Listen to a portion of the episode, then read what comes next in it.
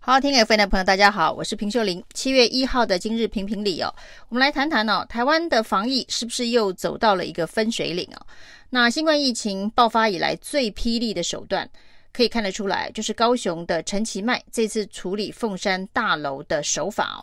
那从昨天晚上就一直传出凤山有一栋大楼，其中有一个人确诊哦，结果呢，整栋大楼的住户哦，一百八十多人呢，被召回连夜。筛检哦，这个筛检站就设在大楼的门口，那把所有的人都扣回来筛检，然后立刻做 PCR。那即便呢，这些被召回筛检的人通通都是阴性反应哦，但是呢，仍然被高雄市的卫生局送到防疫旅馆去隔离哦。把筛检 PCR 筛检是阴性的人送到防疫旅馆去隔离，把他们当成是境外移入的个案处理哦。这个不晓得在这个法源上面是有什么样的依据哦，但是呢，高雄市卫生局认为这代表这一栋楼现在是一个非常危险的公共区域，所以必须把它清空哦。那其实哦，最扯的是哦，这些被强制送到隔离旅馆的人的住户哦，居然还必须自己负担这些防疫旅馆的费用哦。那就好像是他们自己是从这个国外回来，境外移入，那选择防疫旅馆居住，所以他就必须自费哦。那这当然是看起来模式是合理，但是这些人并不是从境外移入，他没有移动，是也许他的这一个某个楼层的邻居确诊了，那他被框列。那被筛检，筛检了之后是阴性，要求他去住防疫旅馆，结果他还要自己付费哦，这听起来就非常的不合理哦。假设他是被强制框列，要求清空大楼去住防疫旅馆哦，这本来就应该要全程由政府来支付这个费用哦。那这现在这种做法是有一点点强迫式的自愿哦，就是呢，强迫他去住隔离旅馆。可是却要他自己花钱呢？那这个到底是哪一招的这个防疫？那高雄市的卫生局解释说，呃，为什么要整栋大楼清空哦？不是只有一个人确诊了，是整栋大楼有五个人确诊了。五个人听起来是就比一个人感觉恐怖多了哦。五个人确诊是分在不同的这个点，所以。看起来疫情是蔓延中嘛？其实五个人确诊哦，是两家哦确诊哦，分属不同的楼层哦。七楼有一户，三楼有一户哦。那有一户是两人，有一户是三人。那跟这个之前的这个仁武家族群聚有关联性哦。那即便是如此呢，它不是分散五个不同的不明感染源哦，是两个楼层，两个家庭。的家户内传染，两个家庭的家户内传染，但是高雄市卫生局的判断呢、那会有不同楼层，三楼跟七楼，那这两个楼层的人也互不认识，所以呢，应该传播链是借由公共空间哦。那他们也特别强调说，在这栋楼的这个大楼的公共空间的电梯非常的狭窄哦，那所以呢，他们怀疑是在。电梯的空间所发生的传播，因此呢，整栋大楼都相当的危险哦。那这个传播链必须用清空的方式才有办法斩断。那所以呢，必须把整个楼清空，否则否则呢，这栋楼就会变成一个传染窝。那陆陆续续会冒出很多的这个确诊个案。这是高雄市卫生局认为这个清消消毒不足以处理。这一栋楼公共空间的安全性，而必须把人所有清空、隔离十四天，让所有可能会发病的这个潜伏期的病例，通通都先隔离。即便呢，他们现在的 PCR 筛检呢都是阴性啊。那这是一种从台湾开始防疫以来，算是最激烈的手段了。过去清空整栋楼的这个做法哦，曾经发生在这个布立和桃园医院，就是在院内感染哦。所以把这个社区里头的大楼感染比照院内感染的规格，医院内感染的规格，要求所有的人员清空。那基本上还是有一点点不一样。医院是属于一个工作场所。那工作场所，呃，而且是这个高风险的工作场所，因为有发生群聚感染，所以呢，整栋楼清空隔离十四天之后呢，再重新回到工作场所。这个在这个防疫的逻辑上面呢，似乎大家也可以看到一些潜力。但是呢，一栋这个住宅大楼，它不是一个工作场所，它是一个居住场所。那发生了两个小群聚哦，那这两个小群聚认为没有关联性，所以呢，要求整栋这一个居住场所清空哦。这的确在过去这一年多以来的防疫经验里头，台湾似乎没有这样子做过。那在中国呢，一开始疫情大爆发的时候哦，武汉的这个封城，那后来呢，这个。慢慢逐步的解封，最后呢，看到一些小群聚发生的时候，比较多的做法是封区哦，就封小区、封社区，就跟我们的这个封凤山社区基本上做法是一样的。所以呢，但是呢，他们的这个封区的呃做法，也不是把人通通都清出来哦，而是呢。这个筛到阳性的立刻移出哦，那其他人士在这个社区当中呢，不准进出哦，那直到完全没有疫情才可以再度的开放哦，所以这个是甚至是比中国大陆的封区还要严格的一个做法，把这个不管是阴性阳性的人全部通通都清空，等于是把它当成是院内感染等级的方式在处理社区哦，那这的确是一个非常强烈。而霹雳的一个防疫的手段哦，那这就让大家之前想起哦，这个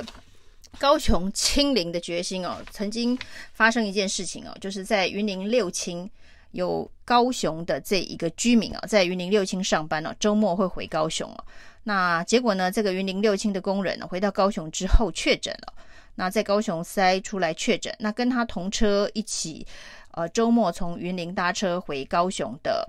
呃，这个其他的这个工人呢，理论上应该要在他高雄确诊之后呢，就开始框列筛检。那在高雄，因为他们也都是高雄的居民。不过呢，陈其迈下一道命令哦，要这些人呢连夜把人从高雄载回云林哦。那也就是说呢，这一个相关的接触者，未来如果有发生了这个阳性。的确诊案例的话，它会算是云林的扩大，所以呢，显然高雄呢，对于能不能够清零，在高雄市的地理范围内能不能清零这件事情，是一个非常高标准的严格，甚至呢，都会要求公务车把人载回云林哦。当时大家觉得这个做法真的是相当不可思议哦。那高雄人到云林工作，结果回到高雄的时候呢，这个 PCR 确诊。那跟他同车的接触者，居然要原车载回云林去做 PCR，那确诊算是云林的确诊案例哦。那显然这次呢，高雄在处理凤山的这个大楼的清零的做法，也是如此的思维哦，要尽量降低这个确诊的人数哦。那现在有五名哦，那照这样子的一个隔离的方式的话，那当然最保险的就是这一百八十多个人在这个防疫旅馆当中呢，经过十四天的隔离，那理论上解隔离之前是还会再做一批次 PCR，这样是比较合理的。那如果呢再做一次 PCR，还是大家都是阴性的话，那就代表这一个控制应该就是控制在五个确诊案例。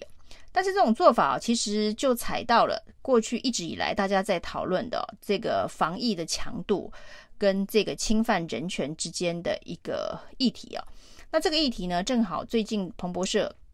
又做了全球防疫的这个排名哦。台湾呢，从前段班的模范生哦，调到了后段班的放牛班哦，现在排名第四十四哦，倒数应该是算是倒数第五六名的位置哦。那这个彭博社的分析文章当中，有一个很重要的重点哦，是说这个疫情的发展呢，跟全世界的不同国家的疫情处理方式是有关联性的。那这个排名也跟这个息息相关哦，跟全世界国家、民主国家跟独裁国家面对疫情的不同的这一个处理模式，那这是一个民主跟独裁的竞争哦。所以前半场呢，比较偏向独裁式的。国家赢了，所以呢，台湾当时也是被排名在非常前面，就是用比较高强度、强制性限制人民行动自由的方式去面对病毒。那在前半场呢，是这类型的国家，它的防疫成绩单比较好。那在中场，现在大家看到的是哦，民主国家因为努力的研发疫苗，然后呢，